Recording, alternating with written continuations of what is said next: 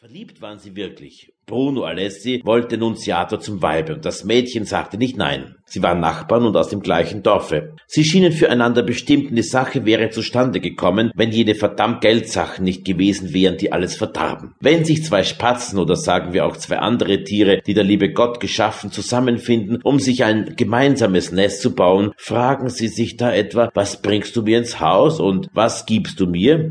Die Nunziata, das heißt Meister Nunzio Marza, ihr Vater, hatte sicherlich ein hübsches Häufchen Geld zusammengespart in den 40 Jahren, da er den Kaufmannsladen offen hielt und folglich verlangte Alessi 100 Unzen Mitgift mit dem Mädchen. Man rupft die Henne nicht eher, als bis sie tot ist, warf Nunzio ein. Ich lasse mir nicht bei lebendigem Leibe die Haut über den Kopf ziehen. Kein Eheweib ohne Mitgift, erwiderte Bruno Alessi. Ich will nicht auf Treu und Glauben heiraten. In Wirklichkeit sagte er das dem Alten nicht selbst ins Gesicht, sondern er ließ es ihm natürlicherweise durch seine Eltern sagen, während er selbst dem Mädchen den Hof machte, um das Eisen zu schmieden, solange es warm war. Der Teufel ist ein Verführer und die Weiber sind schwach. Nach und nach fing die arme Nunziata Feuer, gleich einem Büschel Heu und büße dabei den Appetit und den Schlaf ein. Gut, sagte Meister Nunzio, ich will dir schon Vernunft beibringen. Und er schlug sie braun und blau, wenn er sie am Fenster überraschte oder wenn er sie andere Dummheiten machen sah. Die Malesse gegenüber gebrauchte er aber Klugheit und Vorsicht, und sie feilschten gegenseitig um die Mitgift, ohne sich aber allzu sehr zu ereifern. Dem jungen Burschen jedoch ging dieses Feilschen gegen den Strich, sei es, weil er nicht mehr warten wollte oder weil er wusste, dass alle Dinge, die sich in die Länge ziehen, niemals enden. Dann wollte er einen schönen Schuhladen aufmachen und sich sein eigenes Brot verdienen, statt in seines Vaters Laden zu arbeiten. Hör einmal, sagt er zu dem Mädchen, ich sehe, dass uns die Alten an der Nase herumführen, ihres eigenen Vorteils halber. Das muss ein Ende nehmen. Marzah mochte noch so viel Hiebe austeilen und Fenster und